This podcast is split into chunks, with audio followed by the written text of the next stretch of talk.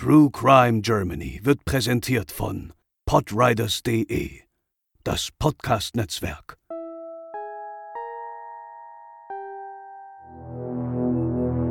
Im australischen Nismore verschwindet die damals 25-jährige Rucksacktouristin Simone in der Nacht vom 11. auf den 12. Februar 2005 von ihrem Campingplatz, auf dem sie mit ihrem Freund und zwei Bekannten übernachten wollte. Kurze Zeit später folgt dann die tragische Nachricht. Simone ist tot. Bis heute tappen die Behörden im Dunkeln. Heute bei True Crime Germany, Mord in Down Under.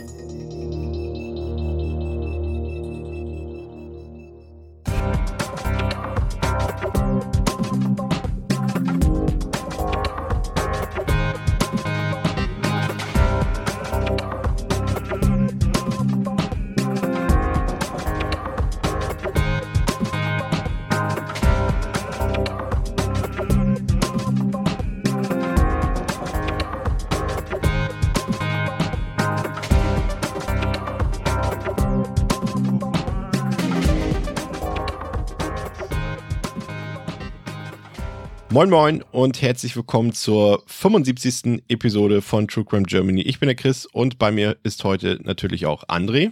Moin. Lena ist leider zeitlich verhindert und kann uns heute nicht beiwohnen, aber das soll uns natürlich nicht davon abhalten, André, unseren ZuhörerInnen einen neuen Fall zu präsentieren. Genau, wir nehmen euch nämlich heute mit quer über den Globus einmal rüber nach Australien. Ja, jetzt fragt ihr euch natürlich, äh, ich höre doch gerade True Crime Germany, aber wir besprechen ja bekanntlich auch Fälle aus dem Ausland, wenn es einen Bezug eben zu Deutschland gibt, hatten wir auch schon in der Vergangenheit.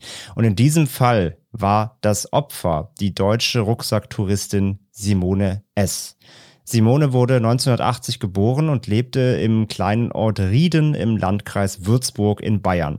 Wie auch ihre Eltern Gustl und Gabi S. Ähm, die Landwirtschaft betreiben.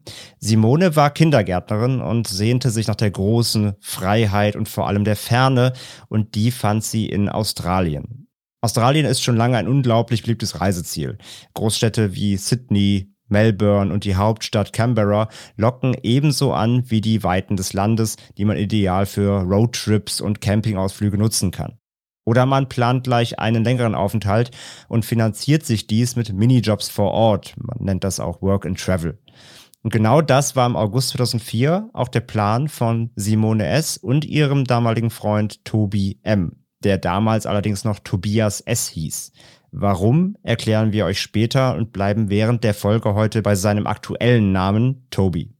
Er ist der klassische Surfertyp mit blonden, schulterlangen Haaren und hatte ebenso großen Abenteuerdrang wie Simone. Seine Familie kommt aus Altbessingen, ein Ortsteil von Arnstein im Landkreis Main-Spessart. Die beiden waren im Jahr 2004 bereits sechseinhalb Jahre ein Paar. Zu zweit bereisten sie das Land, bis sich im Januar 2005 dann noch die Schwester von Tobi, Katrin S., sowie sein Studienfreund Jens M. anschlossen. In Brisbane, der Hauptstadt des australischen Bundesstaates Queensland, trafen die vier aufeinander. Das war genau zu der Zeit, als im Land gerade der Australia Day gefeiert wurde. Beim Australia Day handelt es sich um einen offiziellen nationalen Feiertag, der jedes Jahr am 26. Januar stattfindet und den man am besten, würde ich sagen, in den Worten der offiziellen Webseite beschreiben kann, André. Am Australia Day feiern wir all die Dinge, die wir an Australien lieben. Das Land, den Sinn für Fairness, den Lebensstil, die Demokratie, die Freiheiten, die wir genießen, aber vor allem unsere Menschen. Am Australia Day geht es darum, den Beitrag, den jeder Australier und jede Australierin zu unserer modernen und dynamischen Nation leistet, anzuerkennen und zu feiern. Von den Aborigines und Torres Strait Islanders, die seit mehr als 65.000 Jahren hier leben, über diejenigen, die seit Generationen in Australien beheimatet sind, bis hin zu denjenigen, die aus allen Teilen der Welt gekommen sind, um unser Land ihr Zuhause zu nennen.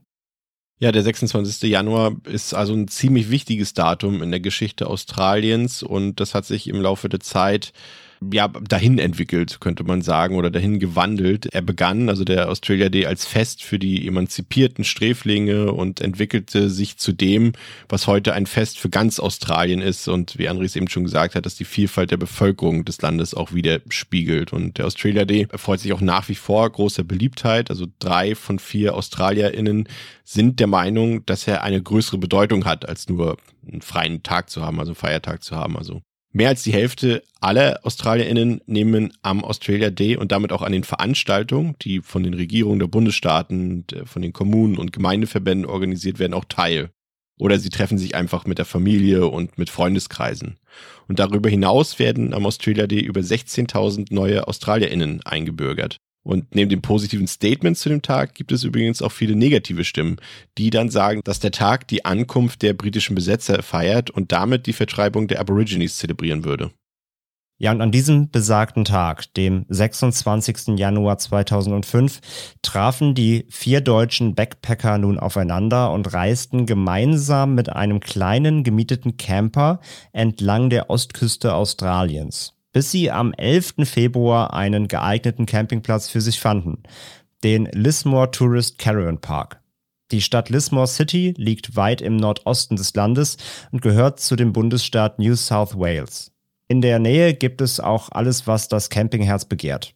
Pubs, Clubs, Gaststätten, Einkaufsmöglichkeiten, aber natürlich auch grundlegende Dinge wie Krankenhäuser. Ja, und Simone zeigte sich ziemlich euphorisch und äh, begeistert von Australien, sowohl vom Land als auch von den Leuten. Und äh, in hoher Frequenz ließ sie auch ihre Eltern mit Anrufen an ihren Erlebnissen teilhaben. Und sie wollte ihre Begeisterung nach Deutschland zumindest verbal übermitteln. Worüber sie allerdings weniger mit ihren Eltern sprach, waren die Unstimmigkeiten, die sich in den ersten Februartagen in der Campinggruppe allmählich breit machten. Zeugenaussagen belegen, dass es häufiger zu Streitigkeiten und Uneinigkeiten zwischen den Vieren kam. Aber dennoch checkte die Gruppe dann, äh, also die Gruppe um Simone, am 11. Februar auf diesem von André besagten Campingplatz ein. Und direkt anschließend stand direkt eine Kneipentour im Ort auf dem Programm. Und auch hier muss es wieder zu Zwist gekommen sein. So gab es beispielsweise das Personal des Golan Hotels, das ist so ein Live-Music-Pub, bei den Aussagen zu Protokoll. Und der Streit in der Gruppe übertrug sich sogar auf die Servicekräfte des Pubs. Also erst haben sie intern nur gestritten in der Gruppe und dann haben sie sich irgendwann auch mit den Servicekräften angelegt, woraufhin Simone und ihre Begleitung dann auch vor die Tür geworfen wurden. Aber selbst dort wurde der Streit noch fortgesetzt, da Tobi ein Bierglas aus dem Pub mit an die frische Luft nahm, es aber nicht zurückgeben wollte. Ja, und die Aufnahmen einer Überwachungskamera belegten, dass auch Simone und Toby untereinander heftig stritten. Tonaufzeichnungen gab es zwar nicht, aber allein die Bilder der beiden, die wild am Gestikulieren waren, verstärkten diesen Eindruck. Aber diese Bilder sind und waren auch aus einem anderen wichtigen Grund von enormer Bedeutung. Denn die Aufnahmen zeigen Simone zum letzten Mal lebend. Das war gegen 23 Uhr an jenem 11. Februar. Über die folgenden Ereignisse gibt es dagegen weniger Klarheit. Fakt ist nur, dass die Gruppe um Simone, Tobi, Katrin und Jens zurück zum Campingplatz kehrte. Die Streitereien sollen sich dann auch fortgesetzt haben. Es gibt mehrere Versionen über den Ablauf dieser Auseinandersetzungen, je nachdem, wessen Schilderungen man nach den Zeugenaussagen von Tobi, Katrin und Jens Glauben schenken will. Die eine Version besagt, dass sich Toby über familiäre Angelegenheiten mit Schwester Katrin gestritten haben soll. Eine andere spricht von einem Streit zwischen Toby und Simone über ihre Beziehungsprobleme. Ja, so oder so, Simone soll irgendwann das Weite gesucht haben, um sich diesen langatmigen Streitereien dann zu entziehen. Und von hier an verlor sich Simones Spur. Sie kam nicht zurück zur Gruppe. nach einigen Stunden wunderte sich dann auch der Rest der Gruppe über Simones Abwesenheit. Und noch in der Nacht startete man dann eine Suchaktion, an der sich Tobi jedoch laut Zeugenaussagen nicht beteiligt haben soll. Aber die Suche blieb ohnehin erfolglos. Und wie viel Zeit man sich für die Suche konkret nahm, ist auch nicht ganz klar. Am kommenden Morgen auf jeden Fall äh, packten Tobi, Katrin und Jens ihr Gepäck zusammen, um sich dann für die Weiterfahrt bereit zu machen, obwohl Simone immer noch verschwunden war. Und erst am späten Vormittag ging man dann tatsächlich zur Polizei und meldete Simone als vermisst. Von den spätabendlichen und nächtlichen Konflikten wollte in der Gruppe bei der Polizei plötzlich niemand mehr etwas wissen. Ihr wisst an dieser Stelle aber bereits, dass dies nicht der Wahrheit entsprach. Man sagte der Polizei lediglich, dass Simone sich nachts von der Gruppe abgesondert hätte und nicht zurückkehrte. Ähnlich wie in Deutschland in solchen Fällen ging man auch in Australien seitens der Polizei beim Verschwinden einer erwachsenen Person nicht automatisch von einem Verbrechen aus. Deshalb startete man auch erst nach zwei, drei Tagen eine offizielle Suche. Ja, Tobi informierte dann schließlich auch Simones Eltern von deren Verschwinden. Und die Eltern beschlossen, die Suche nicht dem Zufall zu überlassen und schickten deshalb Verstärkung in Form ihres Sohnes Alexander, also Simones Bruder, nach Down Under. Und fünf Tage wurde dann vergeblich nach Simone gesucht und am sechsten Tag herrschte dann leider traurige Gewissheit. Simone war nicht mehr am Leben lediglich 90 Meter und ein Zaun von dem Punkt auf dem Campingplatz entfernt, an dem sich die Gruppe niedergelassen hatte, spürte dann eine Hundestaffel die bereits erheblich verweste Leiche von Simone auf. Entkleidet, abgelegt unter Palmenblättern, mitten auf einem Bocciaplatz. Aufgrund des starken Verwesungsfortschritts konnte nicht sofort festgestellt werden, ob es sich bei der Leiche wirklich um Simone handelte. Deshalb folgten die obligatorischen rechtsmedizinischen Untersuchungen wie ein DNA-Abgleich, die letztlich die Befürchtung leider bestätigten.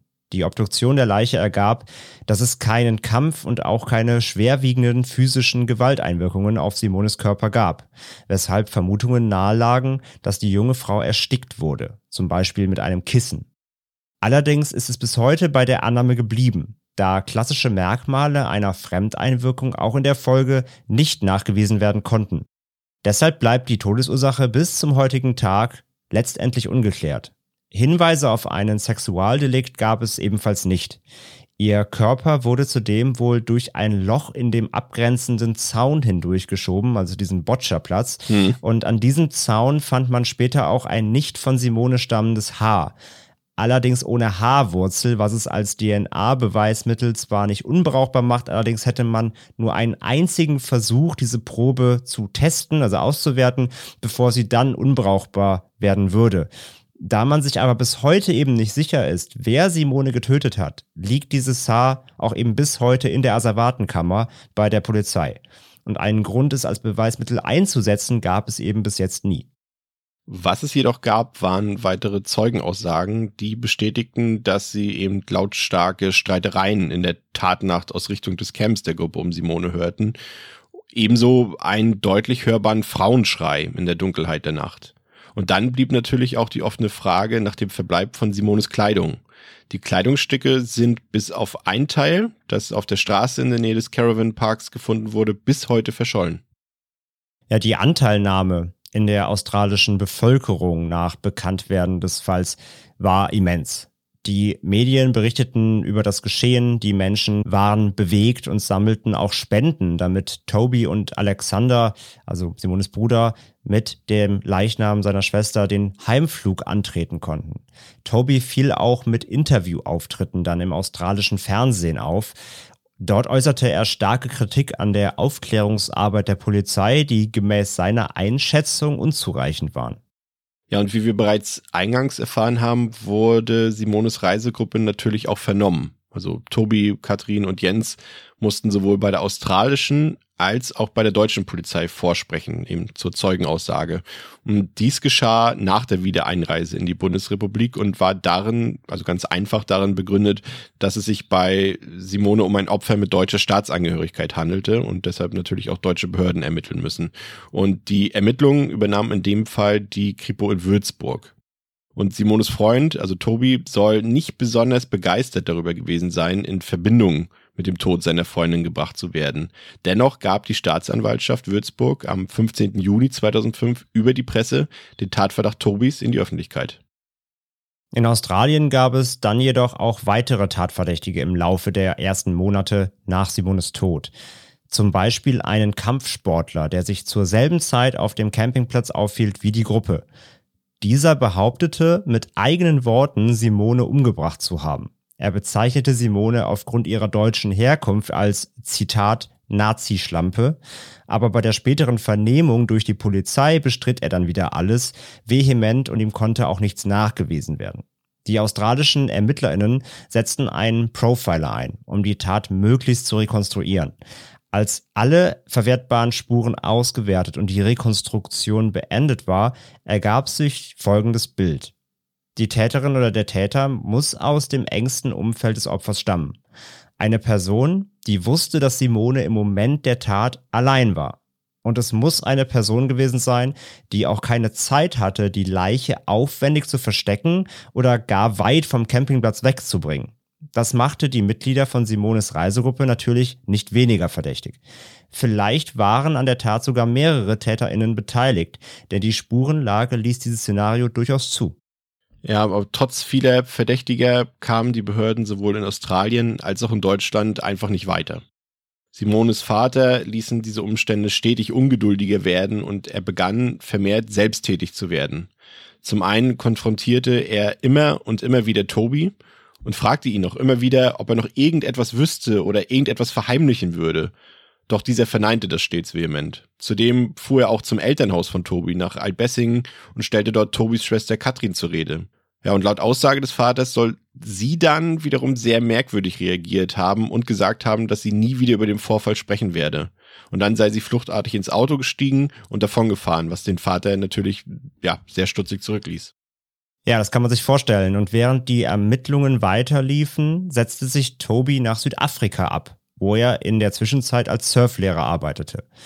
Äh, doch es war nicht einfach nur ein Urlaub, er begann sich dort eine völlig neue Persönlichkeit aufzubauen.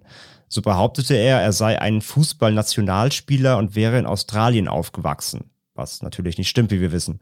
Doch losließ ihn Simone wohl offenbar nicht, denn in einem Waldstück errichtete er im Gedenken an sie eine Art Schrein, den er wohl auch regelmäßig aufsuchte.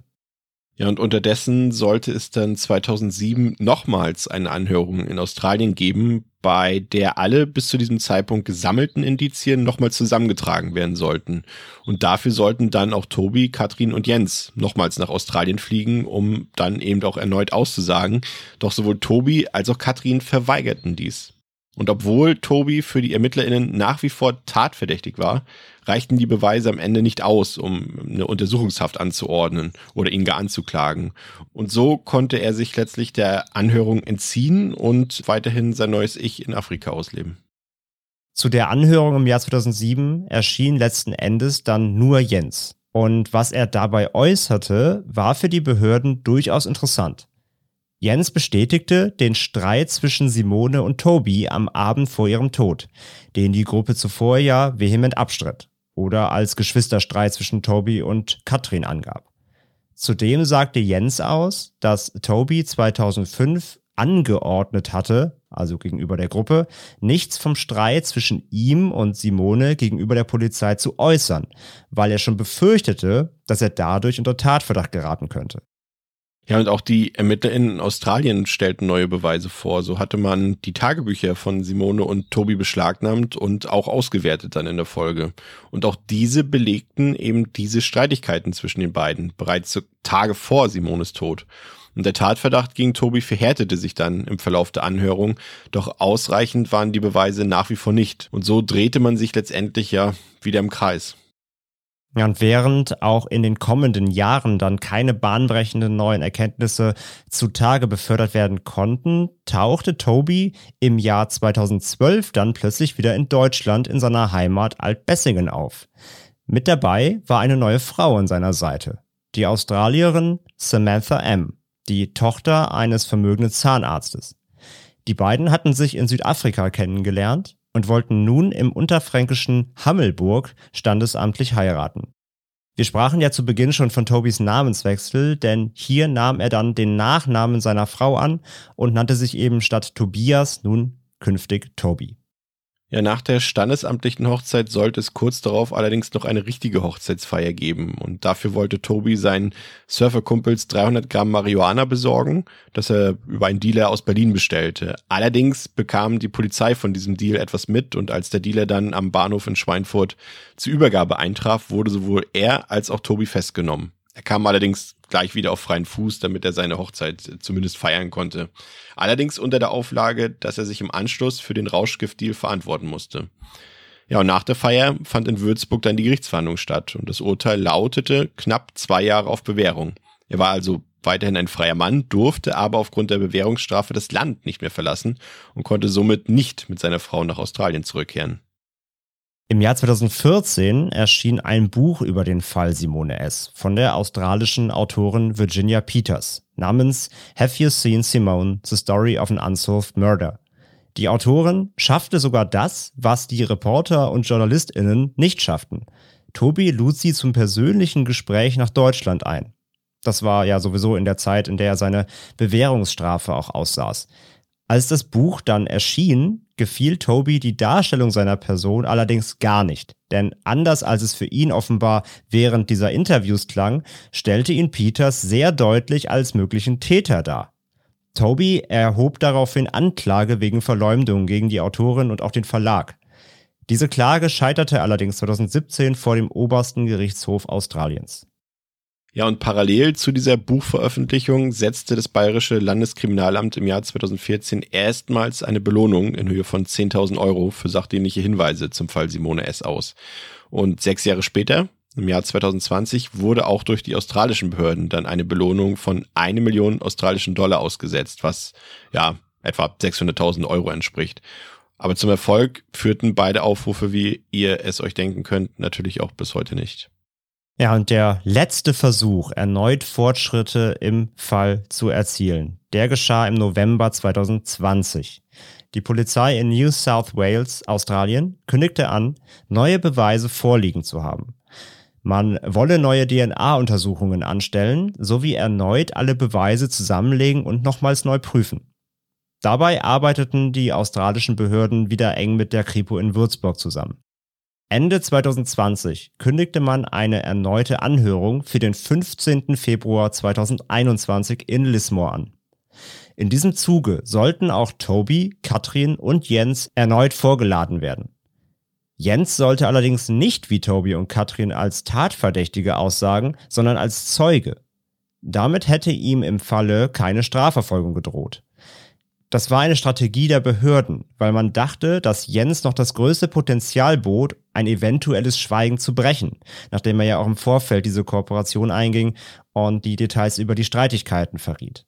Doch das ging nicht auf, denn Jens lehnte es ab, nach Australien zu reisen und an der Anhörung teilzunehmen. Nur wenige Tage nach seiner Absage wurde die Anhörung dann vom Gericht auf unbekannte Zeit verschoben. Die offizielle Begründung war die Covid-19-Pandemie. Die Anhörung wurde auch bis heute, also Stand Mai 22 unserer Aufnahme heute, nicht nachgeholt. Ja, und Tobi lebt heute in angeheiratetem Wohlstand in Perth, in der, also an der Südwestküste Australiens mit seiner Frau Samantha, in einem Haus seiner Schwiegereltern. Ja, und Stand jetzt, André hat es eben schon angedeutet, gibt es auch nach 17 Jahren weder eine Täterin noch ein Täter, keine Verurteilung und das Schlimmste vor allem keine Gewissheit für Simones Eltern. Ja, und in Lismore wurde dann ein Gedenkstein für Simone errichtet, damit zumindest ihr Schicksal nie vergessen wird. Ja, ein trauriger Fall. André, wieder, ja, letztendlich ein Cold Case in dem Sinne ist es ja noch nicht, aber äh, zumindest ein Fall, in dem vorerst keine Lösung in Aussicht steht. Und äh, wir haben es eben schon gesagt, wir haben wieder Eltern, die viel zu früh ihr Kind verlieren, die nicht mal das komplette Schicksal erfahren, was ihrer Tochter dort geschehen ist. Und äh, ja, es macht einen sprachlos. Natürlich auch hier wieder sehr viele Ungereimtheiten, wie wir es ja zuletzt auch in vielen Folgen hatten. Ne? Generell sehr viele äh, Parallelen auch zum Fall Jens B., den wir ja zuletzt hatten, ja. wo auch hier zum Beispiel auch die, die Eltern sehr äh, hervorpreschen und eigene Dinge unternehmen. Das hatten wir ja da auch. Und ja auch natürlich diese, diese Ungewissheit und nicht dieses Taten, die tatenlos zusehen können. Also sind einige Parallelen natürlich, die häufig aufkommen. Natürlich, wenn man ein Kind verliert und man merkt, es tut sich nichts, dass man dann irgendwie natürlich selber agieren will, irgendwas bewirken will. Also da hatte ich schon bei der Recherche gemerkt, da sind einige Parallelen zwischen unserem Jens B. Cold Case Fall und jetzt hier dem Fall von Simone S. In jedem Fall ein sehr, sehr trauriger Case, ja. Ja, wir sind ja normalerweise nicht so, aber an dieser Stelle sage ich es äh, trotzdem mal äh, und werde mal ungewohnt emotional. Aber das, der Fall hat mich auch bei der Recherche dann doch auch an einigen Stellen doch sehr wütend gemacht, weil man schon irgendwie zumindest anhand der Informationen, die wir haben, das Gefühl bekommt, dass die Lösung des Falls eigentlich möglich wäre, wenn gewisse Leute nicht schweigen würden. Genau, es fehlt wieder eben diese, diese, der Wille zur Mitarbeit, sage ich mal. Ähm, natürlich muss man dann bedenken, von wegen nicht sich selbst belasten und so, ne? Das ist ja auch jedem, steht ja auch jedem komplett natürlich zu. Aber ja, genau wie du sagst, es ist so ein Fall, wo man das Gefühl hat, die Lösung liegt auf der Hand, aber ja, sie wird nicht ausgesprochen oder sie, sie kommt nicht zur Konklusion, ja. Aber es klingt andererseits, klingt es auch nicht unmöglich, dass vielleicht irgendwann nochmal Bewegung in diesem Fall kommt. Es wäre zumindest wünschenswert. Und das soll es für heute bei uns gewesen sein bei True Crime Germany. Wir hoffen, dass ihr auch bei der nächsten Folge wieder dabei seid. Das wird dann der zweite Sonntag im Juni sein und das ist damit der 12. Juni. Da hören wir uns wieder mit einer frischen Folge und dann wird Lena auch mit Sicherheit wieder dabei sein. Danke, dass ihr zugehört habt und danke fürs Feedback. Und wenn ihr Lust und Laune habt und unseren Podcast mögt, dann hinterlasst uns doch eine nette Bewertung auf iTunes und vor allem auf Spotify. Und noch ein Hinweis in eigener Sache. Wer Lena und mich mal etwas anders erleben möchte, wir haben einen gemeinsamen neuen Podcast ins Leben gerufen. Der nennt sich Überstund hat Gold im Mund. Und wir nennen ihn den Arbeitsleben Bewältigungspodcast. Darin erzählen Lena und ich, wie es ist, in der Werbebranche vor allem zu arbeiten. Aber es geht allgemein um Arbeitsthemen wie unbezahlte Überstunden, seltsame Arbeitsmodelle, Burnout und viele andere Themen, die die Arbeitswelt betreffen. Wer sich angesprochen fühlt und dort mal reinhören möchte, ihr findet den Podcast Podcast, genau wie True Crime Germany, überall, wo ihr Podcasts hört. Bis zum nächsten Mal bei True Crime Germany, heute mit André Opelbeer, mit Chris. Macht's gut. Ciao.